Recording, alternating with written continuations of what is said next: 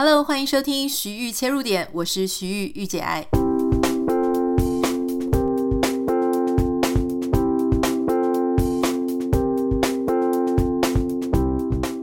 Hello，欢迎收听今天的节目。今天的节目呢，想要跟你分享一个感想，以及推荐一本书，还有一个很好看的 Netflix 的影集哈。好，首先我要先跟各位分享的是，我昨天有贴在我自己的脸书上面嘛。好，如果你没有 follow 我的脸书，没有关系，我稍微呃回顾一下我在这个贴文上面讲什么。这事情呢，就发生在这一两天哈。呃，因为大家知道我之前手术嘛，所以诶，时间到了，该去医院回诊了。在回诊之后呢，诶，我跟我先生我们就选了一个我们蛮喜欢的墨西哥非常平价的餐厅，我们就在他的户外用餐区吃饭。在我们刚要吃的时候，这个时候呢，诶，远方就走来一个女生，哈，这个女生她是白人，而且看起来大包小包的。穿的还算整齐，但是感觉他在太阳下面走了很久，他就走到我们旁边啊，然后就用那种很尴尬的笑容讲的，嗯，我这样讲你们大概就了解哈。他就说：“请问你们有没有可以方便的话，可以给我一块钱美金，或是一个 quarter 哈，一个 quarter 就是零点二五元美金，那一元美金差不多是台币二十八到三十块嘛。”他就说：“哎，不知道你们有没有？我想要搭公车，那但我现在刚好没有钱。这个起手式呢，其实非常的熟悉。如果你有待过台北车站，哈，你一定常常会遇到那些跑来跟你要五块、十块也好，二十块也好，一百块也好，跟你说他要坐车，可是他身上没有钱，实质是想要跟你要钱就对了。其实我们在看到这样子的情况的时候呢，我内心就大概知道说是怎么一回事。”再加上南加州其实是一个很少公车，只有特定地点才有公车的地方，而我们所在的那个区域呢，其实没有公车啦。我也不知道他为什么要编这一个理由。总之，我大概知道那个理由呢，不太可信。可是当时我又心里想说，因为这个女生年纪跟我差不多，我又想说，如果可以哈，大家如果可以有尊严，然后抬头挺胸的，不用跟别人拿钱，又怎么会有人会想要这样子跟人家要钱，然后低声下气呢？不论他是不是诈骗，不论他是不是拿这个钱出去做别的事情了，我觉得当下的那一个状况都让我感到他的日子确实一定不太好过，哈，各种形式的不好过。所以，但是因为我的理智上呢，因为你知道吗？我们在台北，我们常常看到，就是说人家是，其实你知道那个钱是有去无回，他也不是拿去做那样。所以我内心起了挣扎，突然之间不知道该怎么办，所以我就看向我先生。那我先生呢，他二话不说的就把他的皮夹拿出来，哈，把所有皮夹里面的钞票，美国的一元是钞票嘛，他把他里面所有的钞票都给了对方。也不是说真的很多哦，但我后来有问他，他说也没有很多啊，大概就是三块钱美金，差不多台币一百块左右，快接近一百块。那主要是他还不止给了对方现金哦，他给完现金之后呢，他就问对方说：“诶，现在刚好午餐时间，你吃过了吗？你肚子饿吗？呃，你介意我为你买一个午买一份午餐给你吗？”结果那个女生呢，她原本已经很开心拿到三块钱了，结果听到我先生这样一问呢，她就。很感激，然后他就跟他讲说：“哦，真的，如果可以的话，那真的太好了，真的非常谢谢你们夫妻哈。”然后我先生就陪着他一起再走回餐厅。在走回餐厅的途中呢，我先生跟他聊天，就说：“哎，嗯、你你叫什么名字啊？我是 Kevin，我太太是 Anita 哈。那请问你叫什么名字？”然后那个女生就告诉他她的名字，然后他们就一起走进餐厅。我先生要帮他点一个外带，让他可以带走。在这个过程当中，我内心是觉得蛮温暖的，而且我也是支持他这样做的。很多人在这个时候呢，可能会开始讲说：“诶，他明明看起来就是诈骗吧？他看起来说不定也不知道是要拿去做什么了。”我把这个故事写在我的脸书之后呢，那引起了非常热烈的回响。绝大多数的人当然都是觉得说：“哇，好棒，很善良。”哈，因为因为这个事情还有一个后续啊，我先把它讲完。就是我先生陪着他进去，然后后来我先生先出来，他就跟我说：“哎，你知道怎么样吗？”我就说：“怎么样？”他就说：“餐厅老板看到这件事情之后呢，就告诉我先生说：‘哦，我们不能让你付钱，这个我们餐厅愿意请这位小姐，哈，这位女士，我们愿意请她吃一顿午餐，哦，就是一起来帮助她。这一家餐厅它其实不是什么很昂贵的餐厅，它是一个非常平价的小店。也因为它这么的平价，然后又是这个墨西哥，你知道，我们都大家都不是 native 的 English English 的，就是怎么讲，不是土生土长的美国人。那所以，其实，在疫情这一年半呢，百业萧条，餐厅倒闭的极多。但是我先生一直就是非常心心念念这家餐厅，他希望这家餐厅呢，他能够继续存续下去。后来发生这个事情之后，我就跟我先生说，我觉得如果这个餐厅的老板人这么好，那其实他也会得到很多的祝福哈。就是说，包含像我先生这种呃那么木讷的工程师，他谁不想？他就是特别挂念这一家餐厅。那跟他一样的人呢，还不知道有多少，所以诶，很奇迹哦，在疫情一年半的这个冲击之下，没有想到这一家墨西哥餐厅还是好好的营运着，而且能够去帮助别人，所以我就在我的脸书上面写，我自个个人是感觉到这是一个善的循环哈，就是当你愿意在帮助别人的时候，你同时也能够在无形之中得到别人的帮助，而得到一个很好的美满的结果。那当然，你也可以想象，就是这个故事写在我的脸书上了。大部分的人当然都是哦哇，很棒，就是很温暖的故事。也有少部分的人在下面就会说：“哎呀，你们这个哈要帮你帮不完啦。这些人呢就是诈骗，你拿去给他呢，他说不定又拿去吸毒啦、买毒品啦、哈抽烟啦、赌博啦，巴拉巴拉巴拉哈。嗯，所以今天的节目我其实想要跟大家分享一件事，就是。你说在当下的时候，我们会不会觉得这是一个谎言？当然，特别是我有说，我们受过台北火车站那些人的专业训练，我们当然知道他讲的理由不是真的，哈，应该也不太容易是真的，因为那边就真的没有公车嘛。但是，当你知道一个人的理由他不是真的的时候，你还愿不愿意去帮助他？好，有些人就说他已经先讲谎话了，我要怎么帮助他？那有些人会说，如果他是拿去做一些不好的事情，例如说是买毒品啊、买烟啊、买酒啊，然后不做好事，我就不要帮他。这件事情不禁让我去想一件事哦，就是说，到底我们在帮助别人的时候，我要怎么样是最棒的一种心理准备状态？好，就是有些人呢，像像我自己个人，我们的想法就是说，今天想要帮助他，是因为老实说，对我们来说，我们虽然不是很大富大贵的人，可是帮助他一餐，对我们来说并没有影响。好，那特别是我自己的想法是说，老实说，他一定要要去面对他自己的功课。明天之后呢，他一样要去面对他的人生。但是请这一餐饭，对明天来说，我其实不会有任何的影响。所以。我并没有觉得我请他一餐饭，或是我们给他三块钱美金，我就有那个权利去 judge 去评断这个人值不值得别人的帮助，或是值不值得别人的好运。我在那个文章下面，我有写到说，因为我们是基督徒嘛，我认为神怎么样给我们祝福，我们就怎么样去祝福别人。那神是怎么样给我们祝福的呢？其实我们身上有非常非常多的好运。好，你可能会觉得说哪有？我们又没有中乐透。可是如果我比较微观的去看，我们身体健康就是一种好运。我们的身边有爱我们的人，我爱的人，大家都健康平安是好运。我们在疫情非常波折的期间，我们居然还能够保有我们原本的生活是好运。我们能够吃到很好吃的餐厅，很新鲜的水果是好运。我们能够昨天跟今天一样，今天跟明天一样，都非常的安稳，不用去劳心劳力劳神，那是好运。但是神他给我们，或者说这个不管你是什么样宗教信仰哈，就是说我们得到了这些好运，难道是因为我们是完美无瑕的人，所以神才给我们好运吗？并不是。你也知道，我们从来都不是完美无瑕的人。要说到缺点，要说到小奸小恶，要说到我们内心里面的坏念头，要说到我们是不是对所有的人都这么善良，其实绝对不是。我们一定有我们那些原罪啦，好，我们心里的黑暗面啦。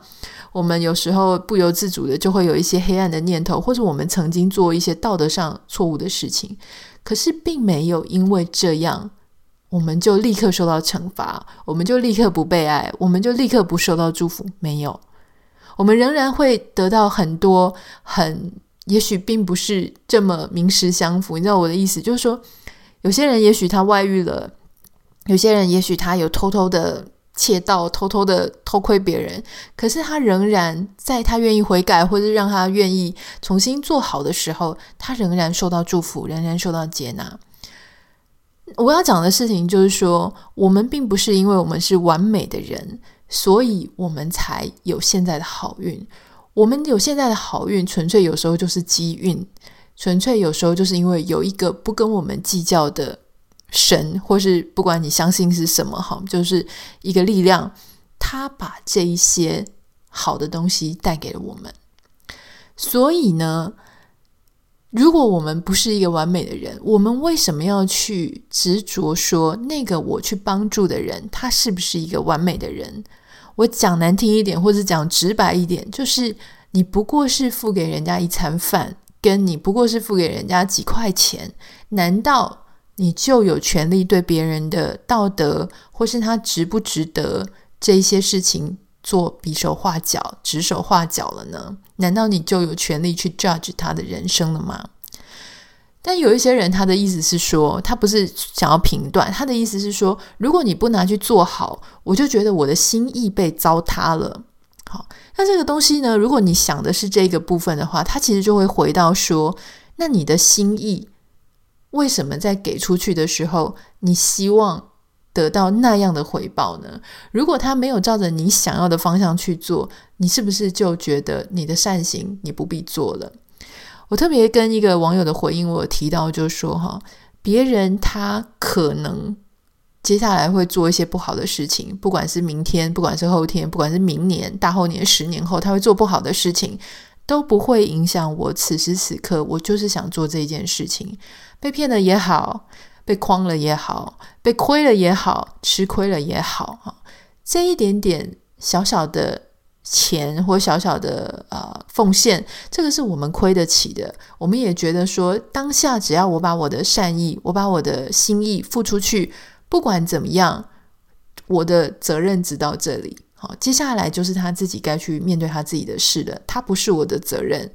同样的，我的心意，他有没有拿去好好的利用，那也不是我的责任，那个是他的责任。有些人也许他会因为受到这样子的帮助，而彻彻底底的啊，让他那一天过得很快乐。你你你知道吗？一餐饭你是不可能救他一辈子的，这个我们大家都知道。所以如果能够让他愉快一天，愉快半天。什么叫愉快一天，愉快半天呢？也许很多时候表面上的东西跟你想的跟实际上的绝对不一样。有些人说，如果他是诈骗，那你就不需要给他。好，那我想请问一下，如果他今天诈骗背后的理由是因为家里有一个会家暴的先生，他如果拿不到钱，他如果拿不到饭，他回去就被家暴，那所以他必须要出来讲这样子的一个谎言。请问你会不会帮他？你就说哦好，我会帮他，可是我更想要帮他打家暴电话。就是这个东西都太远了，这个东西不是我们当下在路上遇到一个陌生人，你就立刻有机会的。我们唯一能做的就是眼下我们能够帮什么忙，而这个忙是我们能力范围所及的。对方可能再深的事情，他也不会跟我们讲了。所以我要讲的就是说，如果你觉得你的能力可以，你当下 OK，不要想太多。不要去想他够不够好，得到你的帮助。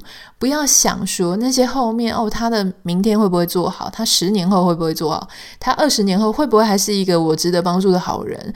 我跟你讲，你的奉献，你的给他的东西，真的不足以，不需要让你去烦恼这些事情。那当下我们帮助了别人，我们内心已经得到很满意的。你知道，满意不是说我改变了他的人生，我不可能改变他的人生。但我很满意的事情是，我明明知道这件事情他讲的理由不可信，可是我仍然愿意帮助他，因为我知道所有的理由、所有的谎言背后都一定有他辛苦的人生。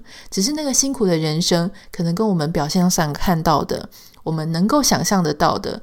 有落差我们可能永远都不知道真相但没有关系能够帮助一点就是一点。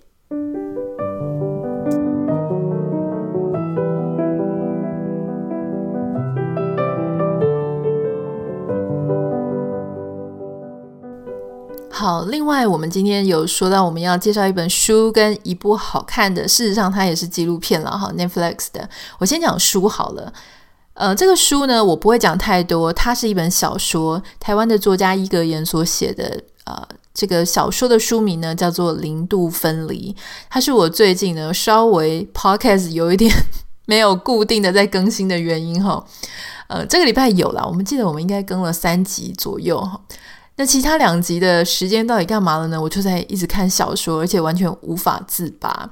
我必须要跟大家坦诚一件事情，就是我并不是一个特别喜欢读小说的人。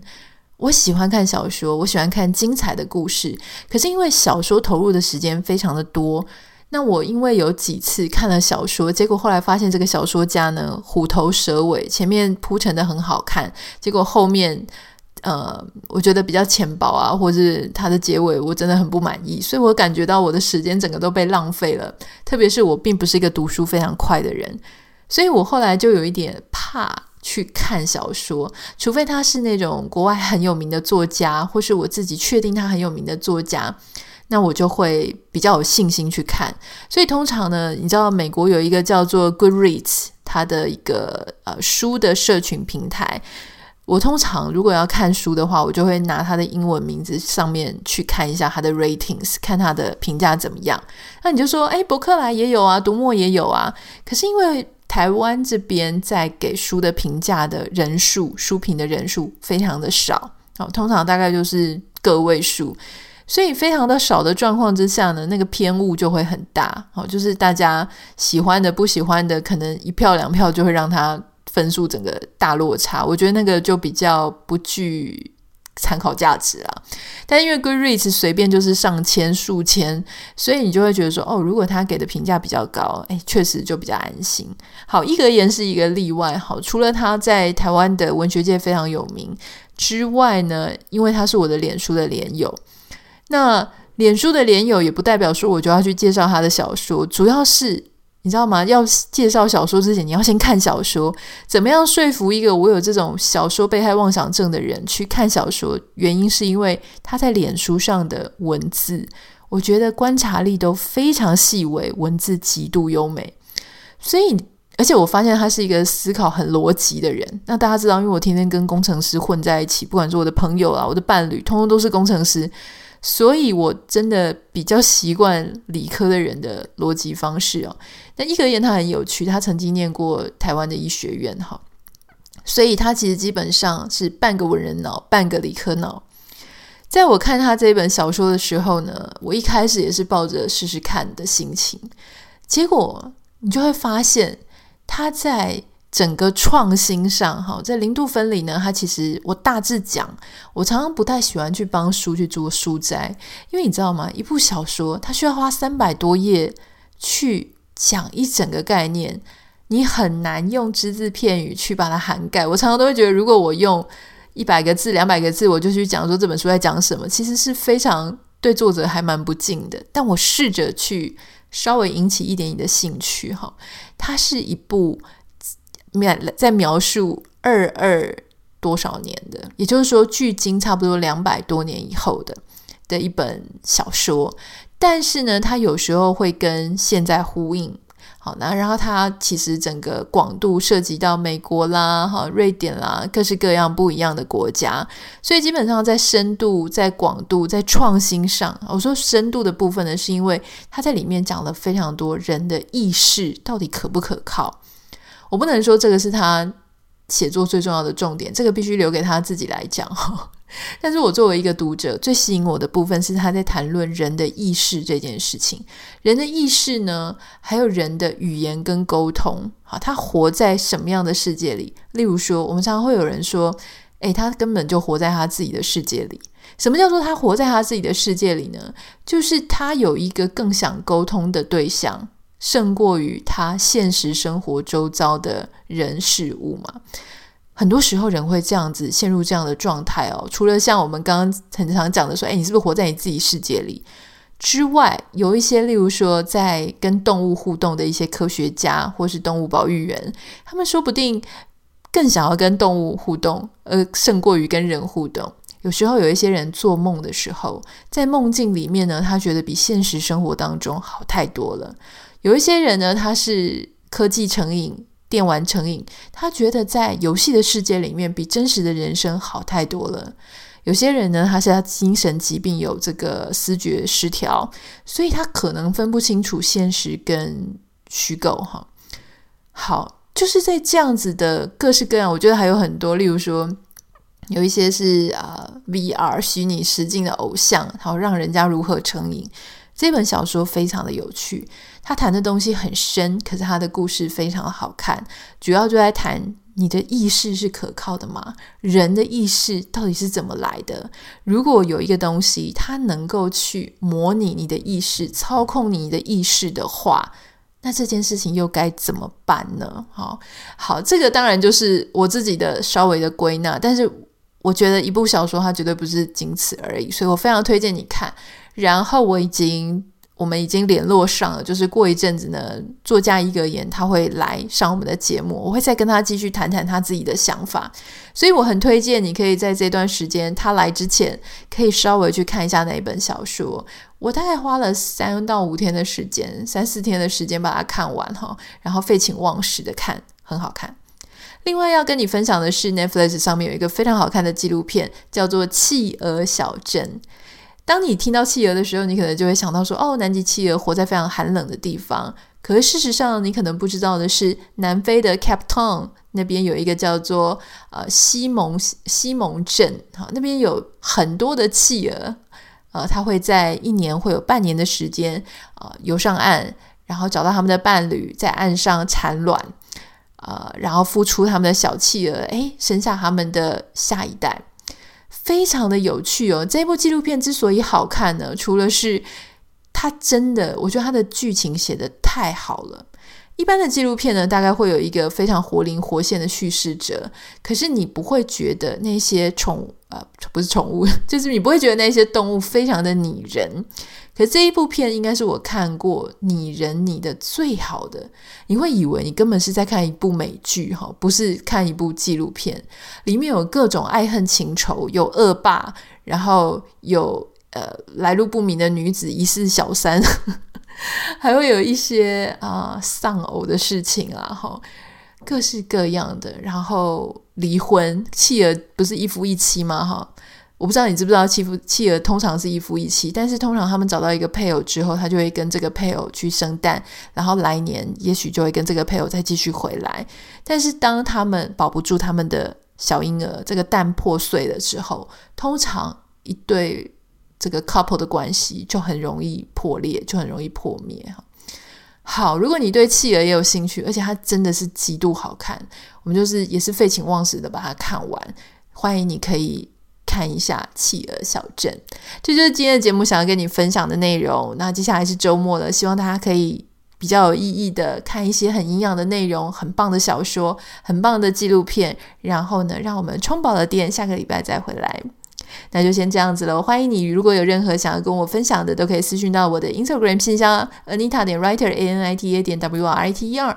也不要忘记帮我们在 Apple Podcast 上面留下五颗星给你的留言。那我们就下次见了，拜拜。